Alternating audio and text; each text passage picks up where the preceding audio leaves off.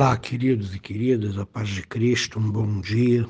Espero que você esteja bem, tenha dormido bem e comece o dia muito bem com a palavra de Deus. Quero convidar você para abrir a Bíblia.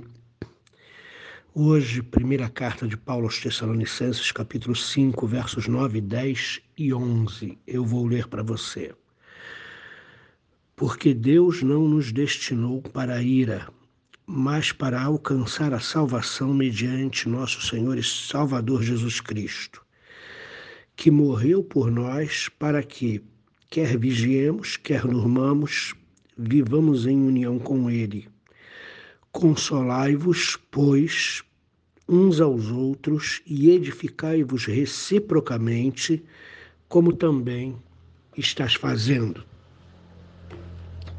Já falei para vocês, queridos, e quero lembrar hoje para vocês que uma das razões da carta de, da carta de Paulo aos Tessalonicenses foi a notícia que Timóteo trouxe dos Tessalonicenses que eles estavam entristecidos pelas perdas que haviam tido na igreja, pessoas que faleceram.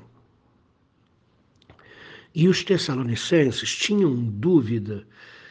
É, qual seria o destino desses irmãos que faleceram, visto que eles morreram antes da vinda de Jesus. Aqui, Paulo explica para eles que eles não têm com o que se preocupar. E por que, que eles não têm com o que se preocupar? E também nós não temos com o que se preocupar com as coisas é, tipo o que, que acontecerá depois da morte, ou se a morte é ruim, se a morte é boa. Não precisamos nos preocupar com isso, porque Deus não nos destinou para a ira. Lá no capítulo 1 da, da primeira carta aos Tessalonicenses, no versículo 10, 9 e 10, Paulo diz que os Tessalonicenses se converteram e se entregaram a Jesus Cristo para servi-lo. E Jesus Cristo é, a, é o Senhor que os livra da ira vindoura.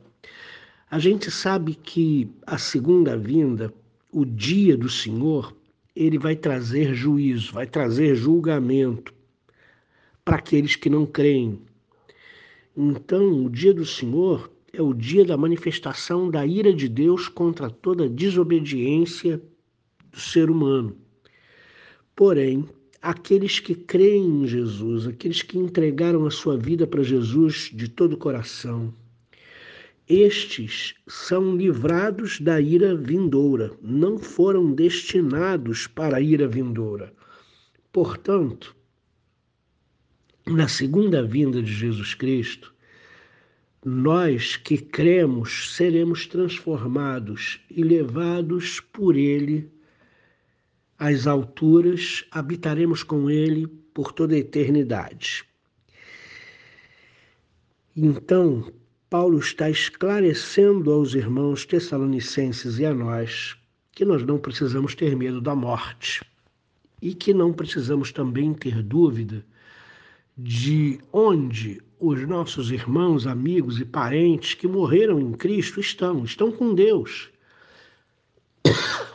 porque eles foram livrados da ira vindoura, ok?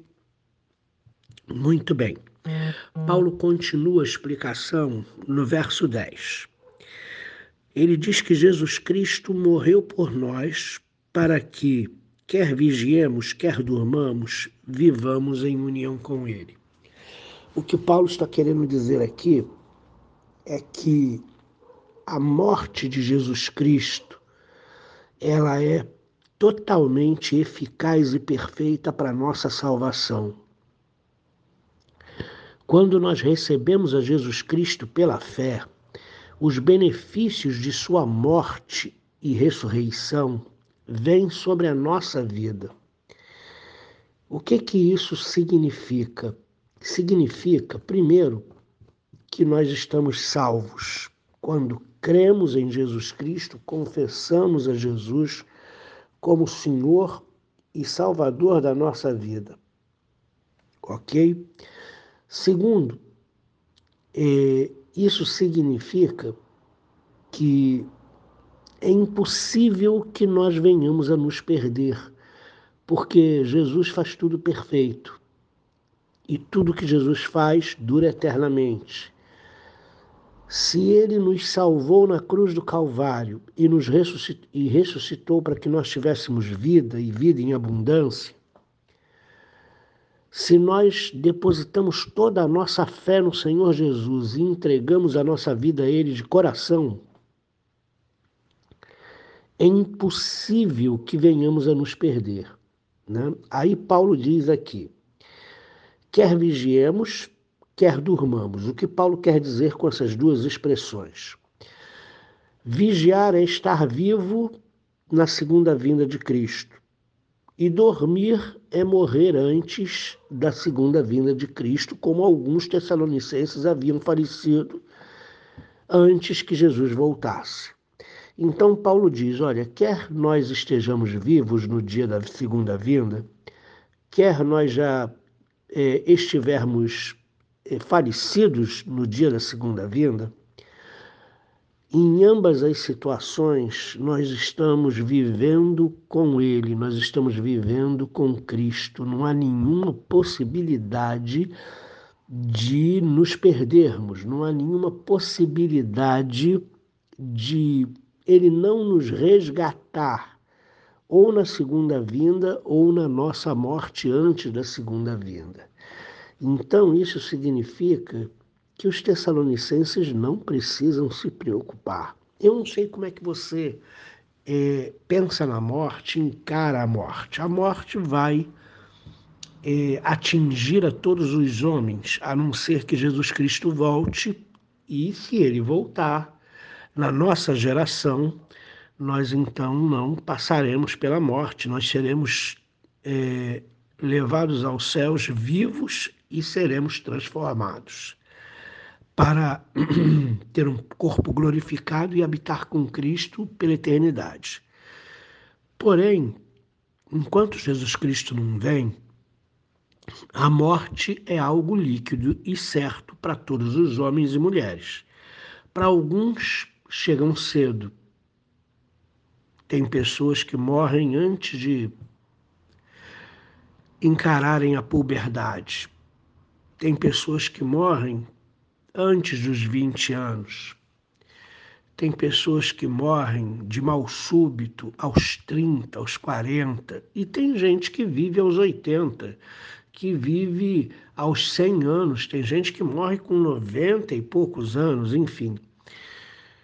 Os nossos dias estão determinados pelo Senhor está escrito no Salmo 139. Cada um tem os seus dias determinados. Eu não sei até quando eu vou viver.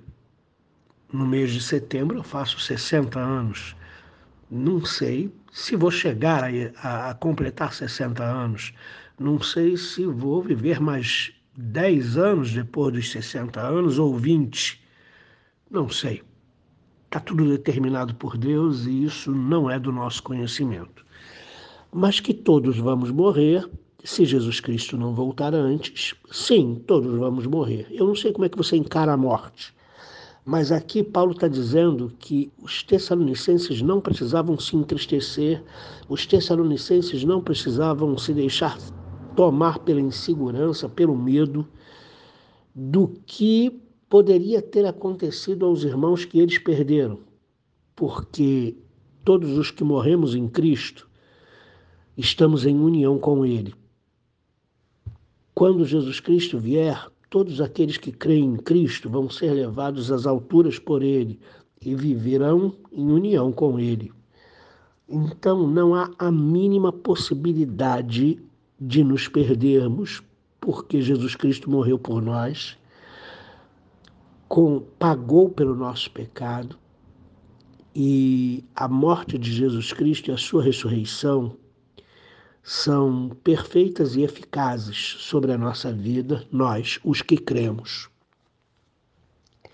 Ele termina essa porção com uma palavra muito gostosa. Ele diz: Consolai-vos, pois, uns aos outros e edificai-vos mutuamente com, como também já tens feito, já, você já vem fazendo. Essa palavra do verso 11, ela traduz a importância de estarmos juntos, a importância da igreja.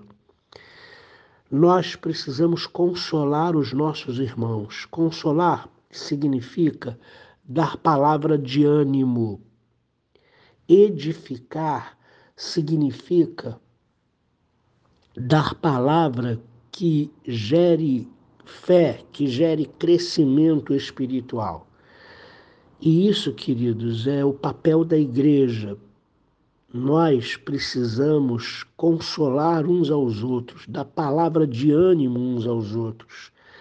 Nós precisamos edificar, fortalecer a vida uns dos outros. Lamentavelmente, vemos igrejas brigando entre si, vemos igrejas é, tentando derrubar o pastor, tentando é, provocar uma, um, um, uma, uma instabilidade na igreja. A igreja não é para isso. A igreja é para que os irmãos se unam debaixo do amor de Deus, consolem-se mutuamente, deem palavras que levantem, palavras que edificam, palavras que fortaleçam uns aos outros Ninguém é maior do que ninguém na igreja. Nós somos chamados a cuidar uns dos outros, a edificar uns aos outros. Isso é igreja. E o apóstolo Paulo dá essa palavra curta e reta para a igreja de Tessalonicenses. Que nós possamos ser assim, queridos, firmes na fé, consolando uns aos outros, edificando uns aos outros em amor. Deus abençoe o seu dia. Querido Pai, oro pela igreja do século XXI. Com tantas situações complicadas que a cercam, que nós possamos entender que ser igreja, ser corpo de Cristo, significa estar unido debaixo do teu amor, significa socorrer uns aos outros, consolar uns aos outros, edificar uns aos outros. Que ninguém faça da igreja um palco, que ninguém faça da igreja um palanque, que ninguém faça da igreja um modo de se projetar, mas que todos sejam igreja de Jesus Cristo com o coração purificado, com a vida no altar, unidos debaixo do amor, edificando e consolando e animando uns aos outros em nome de Jesus. Amém.